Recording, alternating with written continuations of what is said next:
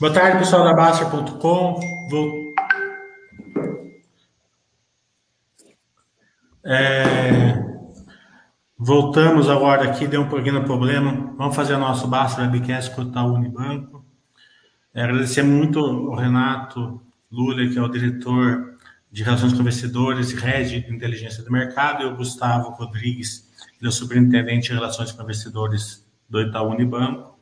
Lembrando que a Baster não é, faz nenhuma indicação de compra ou venda de ações, e também aqui a gente vai entrar um pouco em premissas e futuros. Isso não quer dizer que é certeza que vai se concretizar.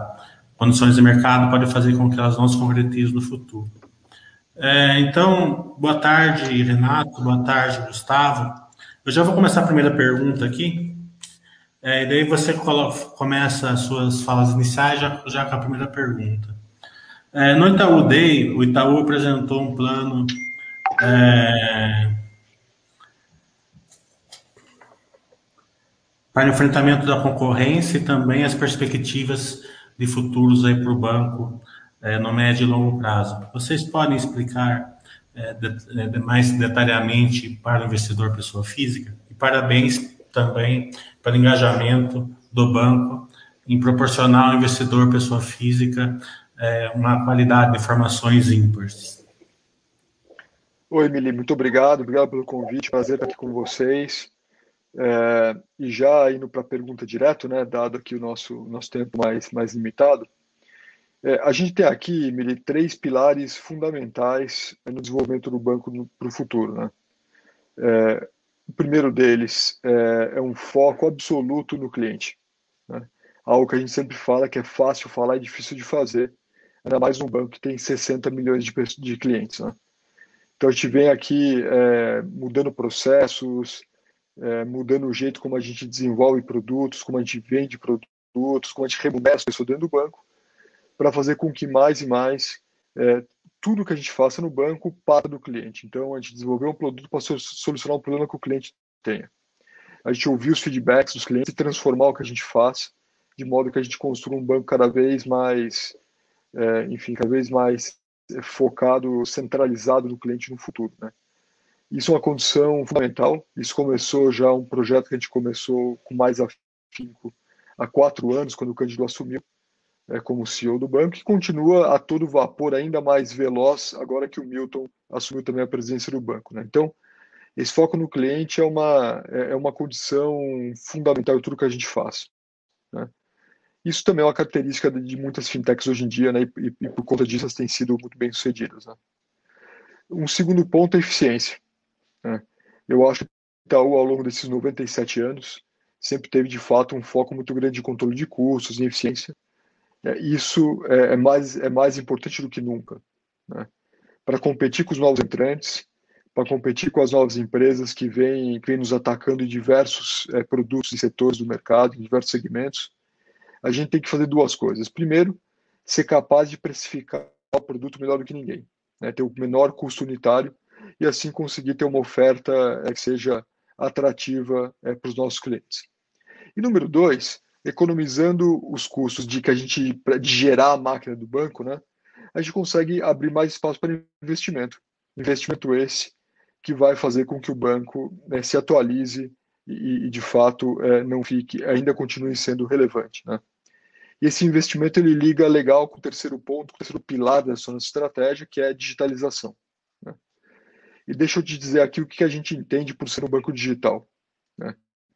É, primeiro eu digo o que não é ser um banco digital, o que a gente entende que não é ser uma empresa digital.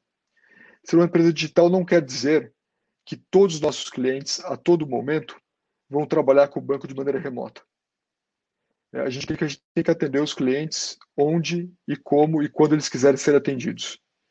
Para alguns vai ser, enfim, fazer 99,9% das suas transações pelo celular, mas para outros ainda, ainda mais um país como o Brasil, né, que tem 210 milhões de pessoas, essa, essa, essa área geográfica muito grande, e tem níveis de, de educação e de acesso à, à internet e a, e a, smartphones de maneira é, não igual no país, infelizmente.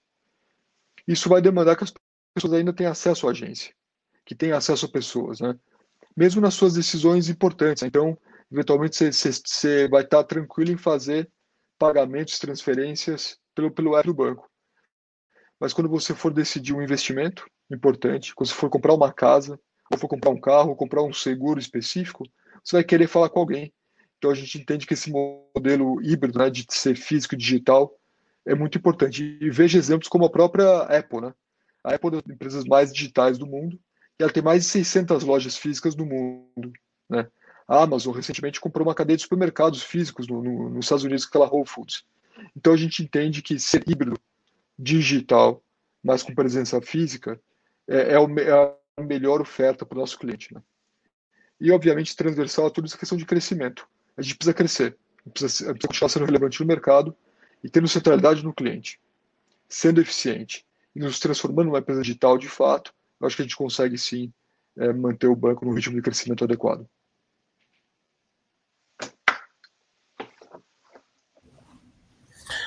É, sobre a experiência do usuário, a impressão que a gente tem é que para interagir com os bancos grandes, né, e, e a gente está falando, obviamente, do Itaú aqui, a gente precisa dar mais cliques para interagir com o banco e também as taxas são maiores aí que os bancos digitais e as fintechs.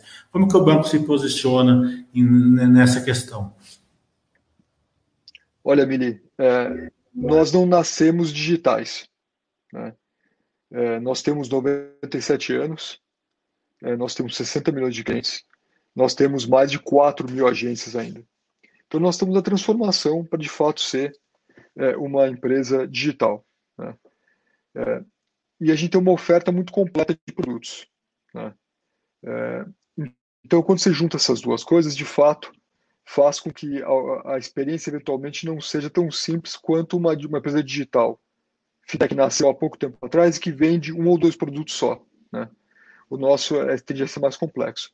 Mas deixa eu te dar um dado aqui, que para a gente é um dado que, que, que, é legal, que a gente monitora isso bem de pertinho, que é o nosso NPS. Para quem não sabe o que é NPS, né, Net, Net Promoter Score, é uma medida que indica quão satisfeito o cliente está é, com o serviço que a gente faz ou não. Né? Então, quanto mais perto de 100, quer dizer que o cliente está mais satisfeito. Né? Um dos melhores NPS que nós temos é com o nosso Super App nós estamos perto de 80 pontos de NPS, o que, o que é bastante alto e é bem comparável aqui é, às fintechs. Eu não quero dizer com isso que a lição de casa está feita, muito pelo contrário. Tem um caminho longo a ser feito ainda, mas é natural que, como o nosso Super App ele é muito completo, né, você pode fazer basicamente tudo dentro dele hoje, ele sim seja um pouco mais, ele, ele requer um pouco mais de cliques do que um app de uma empresa que tem um cartão de crédito só ou tem algum produto só, mas é de fato algo importante. Né? Com questão de tarifas, é, Mili, a gente aqui é, a gente sabe é, da importância de ter ofertas é, bem focadas para grupos específicos. Né? Então, como eu comentava no começo, tem um grupo de clientes que sim, de fato, vai querer ter uma oferta que é 100% digital e de graça. Né? Vai ter um outro grupo de clientes que vai querer, eventualmente, ou vai topar pagar algum FII por um cartão de crédito diferenciado por uma conta, porque vai ter serviços agregados àquela conta. E a gente quer poder servir, a gente quer poder esse menu de opções para atender qualquer necessidade do cliente, tá? Então, no caso de, da conta gratuita, a gente lançou ou relançou recentemente o IT, né? O IT é uma oferta de banco digital completa e é de graça. Não tem nenhum FII. Você pode ter um cartão de uma conta de pagamento, você pode ter um cartão de crédito, um cartão de débito, e está ofertando já crédito pessoal, recarga de celular, uma série de coisas gente vai ter conta é, remunerada é, em breve. Então, para aquele cliente que quiser, uma, uma, quiser ter essa oferta digital, gratuita, mas com a solidez do Itaú por trás, né, com, com, os 97 anos de experiência, com esse banco grande que nós temos, já tem o IT. Não é à toa, Milica, que a gente tem orgulho de, dividir com vocês, que a gente já está com mais de 7 milhões de clientes é, no IT. Foi, foi, como você sabe, foi lançado há menos de um ano atrás e a gente tem adquirido mais de um milhão, cliente, eh, eh, mais de um milhão de clientes novos por mês. Né? Então isso mostra que a gente está no ritmo legal e a gente aqui espera terminar o ano com algo de 15 milhões de clientes só no IT, o que nos colocaria aí em pé de igualdade com grandes, com grandes fintechs que estão há mais tempo no mercado. Né? Então é verdade que para alguns produtos a gente tem tarifas mais altas, mas também tem ofertas gratuitas para quem preferir assim. Então a gente quer poder atender esse espectro inteiro dos nossos 60 milhões de clientes. E nesse contexto aqui, uh, Mili, até para complementar o que o Renato falou, isso se estende não só a tarifa de conta corrente, se estende inclusive a outros produtos como cartão de crédito, que a gente recentemente inclusive anunciou nossa nova estratégia comercial, que deve oferecer produtos muito focados para resolver as dores de cada um dos clientes. E passa, por exemplo, para o cliente da nossa agência laranja, uh, que não precisa de tantos benefícios ou uh, features e etc. dentro de um produto, vamos oferecer um produto sem anuidade, mas também com acesso a um programa de recompensas, um programa de pontos, que ele consiga de fato ter alguma utilização aqui. Mas da mesma forma, a gente vai agregando valor à medida que as necessidades dos clientes vão crescendo e vão oferecer uma prateleira completa aqui nesse sentido. Só para complementar uma última informação, é, o NPS, até para deixar ainda mais claro, é um índice que não é de 0 a 100. Na verdade, ele é de menos 100 a 100, o que deixa ainda mais explícito essa boa nota que nosso Super App tem. E o próprio IT também tem uma avaliação extraordinária, que também muito próxima dos 80 pontos e que não deixa dever para nenhuma, nenhuma empresa de tecnologia. Não estou falando somente do setor de finanças aqui. Então, a gente está bem empolgado com o que a gente tem conseguido entregar aqui de, de mudança de experiência mas é super importante a interação que a gente vem tendo com os clientes e a gente tem aprendido muito em como executar melhor. Legal. O Pix, né, é, aparentemente ele é um sucesso. Eu mesmo é, só faço Pix agora. É, como que o Pix ele está, ele está influenciando os resultados do, dos bancos da maneira boa, dos prós e dos contras? Eu também só faço o Pix, menino, eu não recebo nenhum, só faço. É, fluxo é uma, é uma via de mão única aqui em casa, viu? É, olha, o Pix de fato tem se provado um, um sucesso tremendo. Né? Um sucesso tão grande que lá em novembro do ano passado, logo depois do lançamento do Pix, e quando a gente teve aqui a segurança de que o Pix de fato funcionava, nós tomamos aqui uma decisão que foi muito focada no cliente. Nós isentamos nossos clientes todos de tarifa de TEDs e DOCs. E qual que é a lógica disso? A lógica é o seguinte, nós temos um produto hoje que é o Pix, que funciona muito bem e é de graça, por que, que eu vou cobrar por algo que é pior do, do nosso cliente? Então já isentamos todo mundo, né? E por conta disso, obviamente, é, é, desde novembro do ano passado, passamos a não ter nenhuma tarifa é, do que a gente chama de TEDs Docs excedentes é, dos, nossos, dos nossos clientes. Então, esse, esse ganho que a gente tinha é, de, de, cobrar por TEDs Docs que, que, excedem o pacote do cliente, a gente já não tem desde novembro do ano passado, tá? Então isso já está dentro, já já está totalmente absorvido no, no resultado do banco eu acho que é uma prova grande aqui de como a gente está, de fato, é, querendo fazer o melhor é, para o nosso cliente. Né? O que vai ter agora, é, Mili, vão ser os efeitos secundários do Pix. Né? Então, à medida que o Pix se desenvolve, vai eventualmente ter é, pessoas vão usar o Pix mais para fazer compras, para pagar eventualmente contas. É, então, é, isso pode ter sim ainda algum impacto nos nossos resultados, mas de segunda ordem né, o de primeira ordem, que era tarifa de TED-DOC, a gente já assumiu completamente, já não está no resultado do banco. E se eu puder complementar aqui, Emily, também, o Pix normalmente as pessoas tendem a focar muito nos pontos negativos. Né? O primeiro, assim, o Itaú, desde o primeiro momento, a gente sempre foi um. um é, a gente sempre suportou muito a decisão é, de implementar algo nesse sentido por causa da evolução que isso traria para experiência do cliente aqui. E tem diversas, diversos positivos. Né? Um deles é o cliente acaba tendo uma melhor experiência de utilizar o aplicativo, quem recebe, uh, que eu acho que eu estou no mesmo barco que vocês aqui, que não sou eu, mas quem recebe, quem faz, é super seguro, está uh, disponível para um espaço de tempo muito maior. Mas tem alguns outros impactos aqui que as pessoas acabam esquecendo, e tem um grande potencial aqui de trazer até mais eficiência, por exemplo, para uma operação como a nossa. Um dos grandes gastos que nós temos aqui no banco está relacionado justamente pelo manuseio de dinheiro, numerário que a gente disponibiliza nas agências, transporte de valores. E o Pix, tendo mais sucesso, ganhando mais espaço, a gente reduzindo a informalidade na forma de se transacionar aqui, tem um potencial enorme de reduzir esse custo para o banco. Então, essa é uma das principais forças aqui do porquê que a gente tem lutado bastante pelo sucesso do Pix que ajudaria muito, e eu acredito que ajudará muito o banco nessa jornada. E deixa eu emendar aqui na tua, no teu ponto, Gustavo, que, é, que é ótimo. É, fora isso, o Pix aqui nos dá também é, muito dado. Né? Deixa eu te dar um dado que não sei se as pessoas aqui sabem. Um em cada quatro reais que circula pela economia brasileira, todos os dias passa pelo Itaú. Né? Então, isso nos dá uma capacidade de entender os fluxos financeiros dos clientes, das empresas, do país de maneira sem igual. Né? Falta uma posição única. E o Pix vem, é, ele, ele, vem somar isso. Então, a gente entende que também, é, com, com, os fluxos do Pix, som, usando o que a gente já tem no IT, né, na plataforma, a gente vai conseguir começar a oferecer é, produtos diferenciados para aquelas pessoas que eventualmente não tinham uma conta bancária, não tinham um relacionamento bancário, mas começaram a usar Pix para pagar e receber é, dinheiro, né?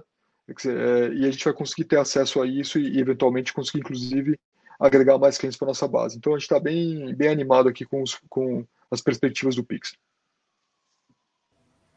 Nessa linha, o Banco Central ele está é, muito ativo na regulamentação do, do setor. E também está fazendo uma diferenciação entre os grandes players e os é, pequenos players, né? É, como que o banco está vendo essa diferenciação que o Banco Central está fazendo e como que vocês veem é, é, que isso vai afetar os bancos maiores no futuro? Ótima pergunta, Emília. A gente tem sido mais vocal sobre isso é, recentemente, né? É, eu acho que faz todo sentido ter algum nível de diferenciação entre os grandes players, como você comentou, e os pequenos players, aquelas empresas iniciais, startups, né, que a gente chama. É, eu acho que a gente quer, de fato, é, incentivar o desenvolvimento de novas tecnologias, novos produtos e novos entrantes, é, como, a, como a, a regulação bancária é muito pesada, faz sentido sim você ter essa diferenciação. Agora, no nosso entendimento, que não faz sentido, é, na medida que esses pequenos players viram grandes, eles ainda continuarem tendo esse benefício que eles tinham quando eram startups. Né? E esse é o nosso ponto. Né? Qual é o objetivo da regulação? Voltando um passo para trás. A regulação existe para proteger é, os, os, diversos atuantes no, no mercado.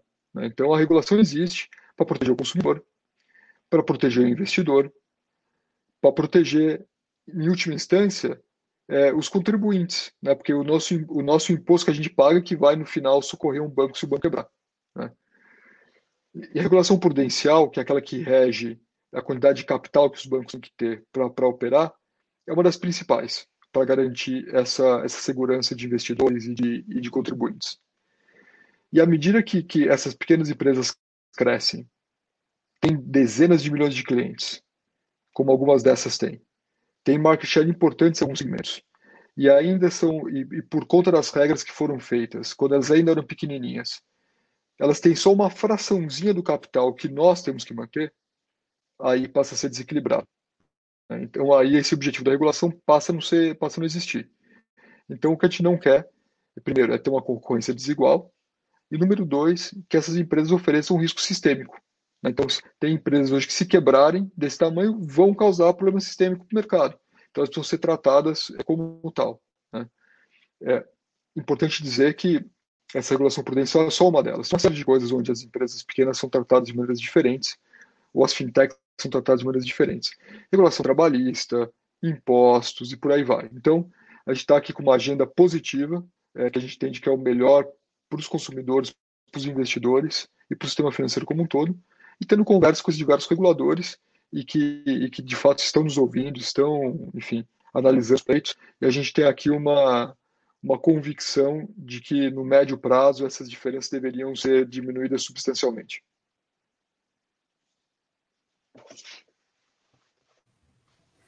Gustavo, quer complementar alguma coisa? Não, acho que o Renato já cobriu super bem todos esses pontos aqui, Miri. É, no, no, nosso lado empírico, a gente acha que o banco ganha dinheiro emprestando dinheiro, né? É, na parte mais financeira. É óbvio que ganha, né? Mas eu tive uma aula ali com o Geraldo, com o Augusto, há 4, 5 anos atrás, ali no Itaú. Eles me mostraram ali que vocês têm um número ali de da onde o número do, do percentual de retorno que vocês precisam para realmente gerar valor para o acionista.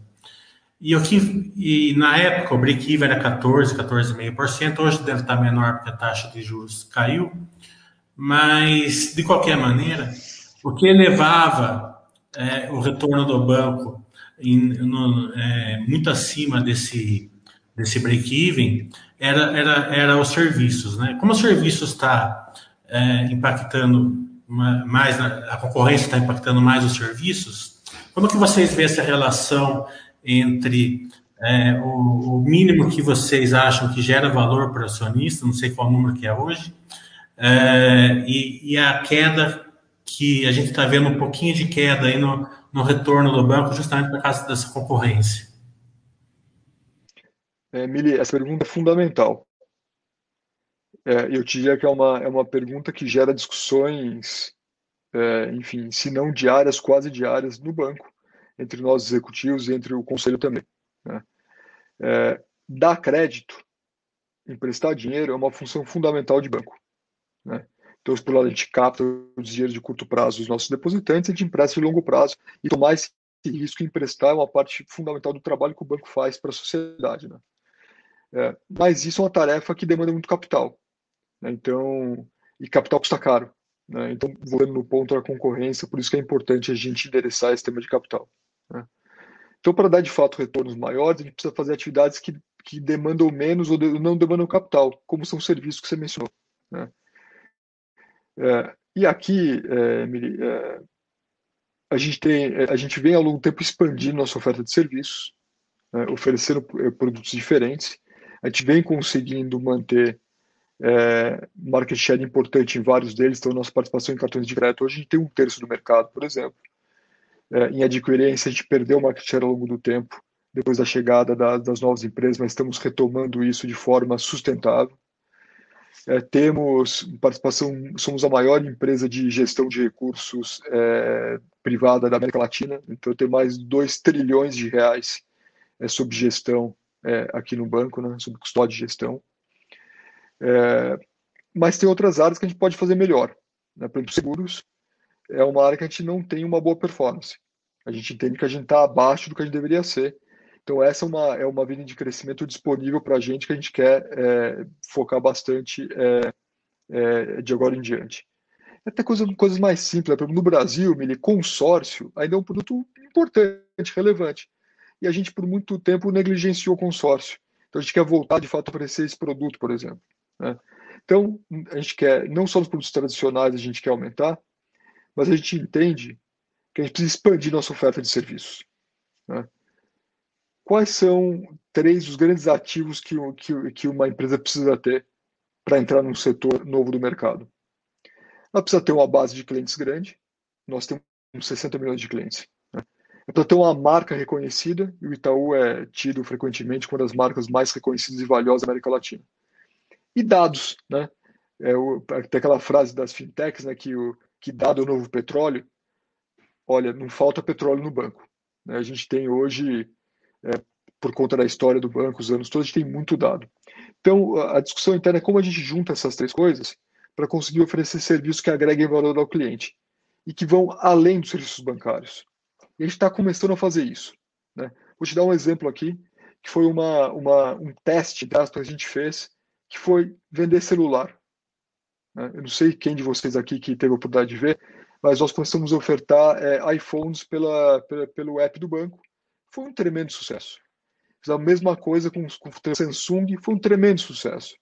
E agora a gente está fazendo coisas diferentes, usando nossa plataforma, inclusive de pontos do banco a para começar a ter um marketplace ali e entrar em serviços não bancários. E para empresas também. Né? É, a gente aqui vem crescendo muito ao longo do tempo nossa participação no mercado de pequenas e médias empresas. E a gente observou que, fora crédito, outra grande dor que essas empresas têm é de fato é, ferramentas para tocar o seu negócio. Então, o que a gente está fazendo? A gente está montando um ecossistema, conversando com as melhores empresas de soluções do mercado de ERP, de recursos humanos, de, de e-commerce, e montando um ecossistema para ajudar essas nossas, esses nossos clientes a gerirem melhor o seu negócio. Né?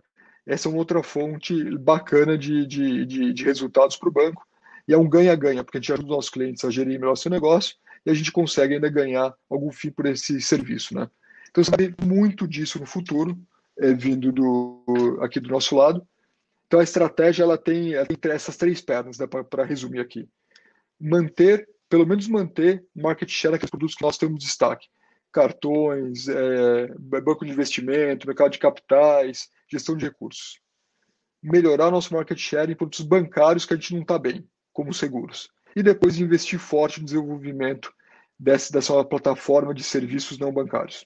Tá? Com isso, a gente está convencido que a gente consegue não somente manter a rentabilidade boa do banco, como expandi-la ao longo do tempo.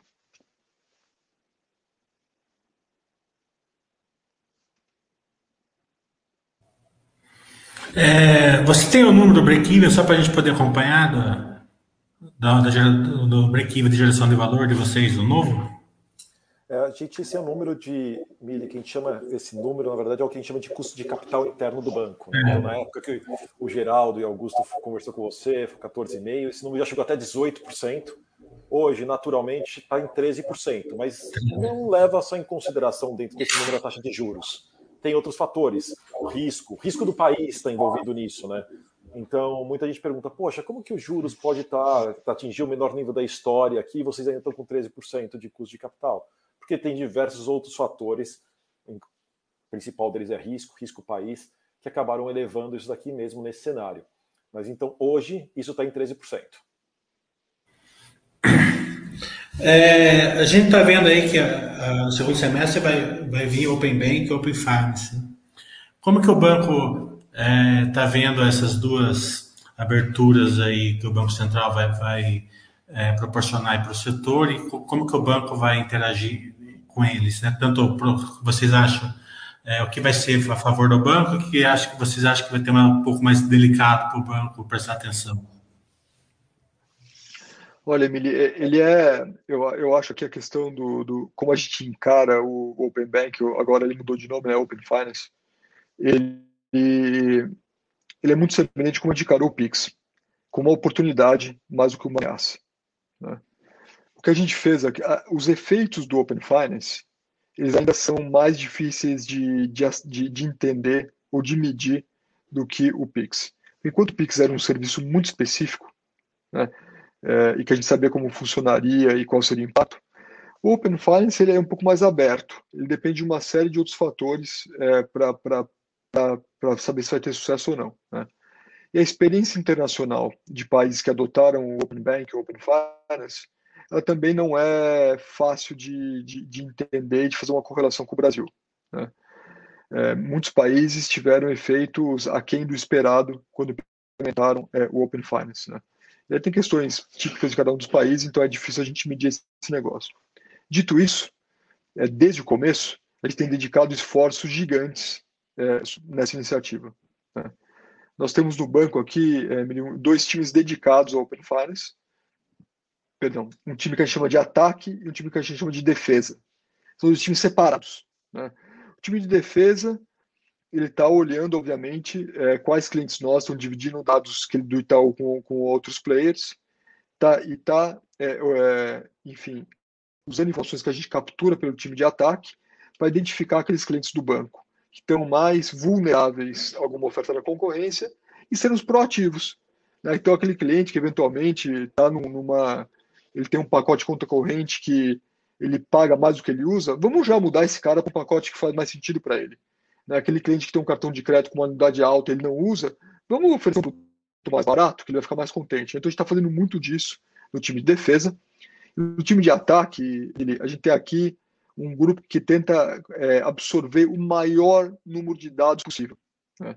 O banco tem mais de 400 cientistas de dados e a gente tem usado de fato Open Bank, Open Finance para ganhar conhecimento de mercado, ganhar conhecimento dos nossos clientes e partir para o ataque. Aqui a gente quer, de fato, é, atrair é, o maior número de produtos e clientes do, dos concorrentes que a, gente, que a gente consiga e estamos bem convencidos que a gente vai conseguir fazer isso. Então, para a gente, Open Finance ainda é uma, não é uma incógnita, mas é mais difícil de medir os reais impactos, mas, é, enfim, estamos preparados para qualquer cenário e a gente também encara mais como uma oportunidade do que como uma ameaça. Sobrou um pouquinho de tempo aqui. É, não sei se vocês podem dar um pouco de cor, não sei nem se é, se, é, se é uma pergunta para o Itaú, não é para Itaúsa, mas se vocês puderem falar um pouco da cisão entre o Itaú e a XP, é uma dúvida muito importante que o pessoal tem.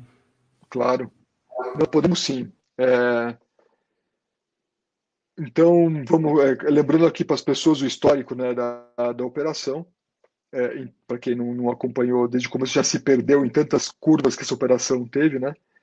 Então, vocês se lembram que a gente adquiriu lá essa participação relevante é, na XP é, há alguns anos atrás. Foi um investimento de fato é, muito bem sucedido, né, dada a valorização que a, que a XP teve ao longo, ao longo desses anos. Mas o que aconteceu, Mili, foi que a gente não conseguiu é, ter aprovação do Banco Central, apesar do CAD ter aprovado, o Banco Central não aprovou a compra do controle. Né? Então, é, a XP passou a ser um investimento é, financeiro não estratégico, dado que a gente jamais poderia consolidar a XP junto do banco. Né? E à medida que o investimento foi valorizando ao longo do tempo, e o mercado não foi, no nosso entendimento, precificando corretamente esse investimento no nosso balanço, a gente falou, olha, então fazer o seguinte, vamos fazer essa cisão, vamos entregar esse investimento para os nossos é, investidores e que eles decidam o que eles querem fazer com isso. Né? Então, o melhor a gente fazer isso é uma cisão, e foi isso que nós fizemos. Nós aprovamos essa cisão é, numa reunião de acionistas do banco é, no último dia de janeiro deste ano, 31 de janeiro, mas ficou pendente uma aprovação do FED dos Estados Unidos, dado que tanto o XP quanto o Itaú Unibanco têm operações nos Estados Unidos, então o FED tinha que aprovar. O Fed aprovou isso no último dia de maio. Então, dia 31 de maio, o Fed aprovou essa cisão. De que a cisão foi terminada no dia 31 de maio. Então, hoje, ou a partir do dia 1 de junho, na verdade, o banco Itaú Unibanco já não tem nenhum investimento, nenhuma participação mais na XP. Esse investimento está todo numa empresa que chama é, Xpart, né, que foi a empresa que foi criada como uma cisão do banco, e que carrega agora esse investimento é, da XP. É, Próximos passos, de acordo com o que foi divulgado pela Itaúsa e pela XP, né, dado que a Itaúsa é o investidor de referência da Xpart e, e a XP, é que é, as duas trabalharão para fazer uma fusão das duas empresas, ou seja, a XP incorporará é, a Xpart. Né, para fazer isso, tanto a XP quanto a Xpart convocarão é, reuniões de acionistas que deverão votar se eles estão a favor dessa incorporação e assumindo que eles é, topem fazer isso, é, a X-Parte é incorporada pela XP e os acionistas da X-Parte, que são hoje acionistas do banco, é a mesma base de acionistas, receberão ações da XP é, em troca. Né? É, também de acordo com esse, esse fato relevante soltado pela, pela Itaúsa, esse processo se completará agora na metade do segundo semestre é, deste ano. Né? Então, se tudo isso de fato acontecer, é para aqueles acionistas do Itaú Unibanco, no fim do dia receberão ações da XP proporcional ao, ao, ao, ao market cap da, da, das, e ao número de ações é, das empresas. Né? Então é assim que estamos hoje e, e eu entendo que, enfim, tem uns passos. Agora quem toca a operação é a X-Parte XP, dado que o banco não tem mais participação nenhuma na XP, mas é, esse processo deveria estar concluído até a metade desse semestre. Quero agradecer muito ao Renato, muito ao Gustavo. Excelente live, para todas as nossas dúvidas. Daí dá mais tranquilidade para o acionista longo prazo, é, poder interagir com a, com, a empre, com, a, com a, empresa. Justamente nessa época tem muita notícia aí pela internet é, e o pessoal fica meio perdido. Vocês deram aí um rumo, uma cor aí muito, muito importante para o acionista longo prazo da, da empresa. Muito obrigado. A Baixa está sempre, a Baixa.com está sempre é, de prontidão para ajudar o Itaú sempre quando for, quando for necessário e o banco precisar. Oh, Mili, super obrigado pela oportunidade. Olha, um problema do mercado hoje não é a falta de informação, é excesso de informação, né? E excesso de informação ruim. Então, de fato, aqui um, uma é, é, até um pedido, né, para o público aqui é tome cuidado onde você olha informação, é, é, de fato, olhe canais que, que têm boa reputação, que vem feito fazendo um bom trabalho há bastante tempo, né? É, o, então é um prazer para a gente poder falar aqui com vocês é, novamente. Lá no banco a gente tem procurado cada vez mais ter essa ligação direta também com os investidores, então usem e abusem do nosso serviço de RI. Hoje consegue me entrar no nosso site e marcar uma reunião direto com a gente. Né? A pessoa física pode ter uma reunião direto com o time de RI do banco. Então a gente, a gente quer incentivar isso cada vez mais e, e, e seus feedbacks aqui são sempre importantes para a gente conseguir fazer cada vez melhor o nosso trabalho. Então, obrigado pelo convite novamente, parabéns pelo trabalho de vocês e boa sorte aí. Obrigado, Mili. Tchau, boa tarde para todo mundo.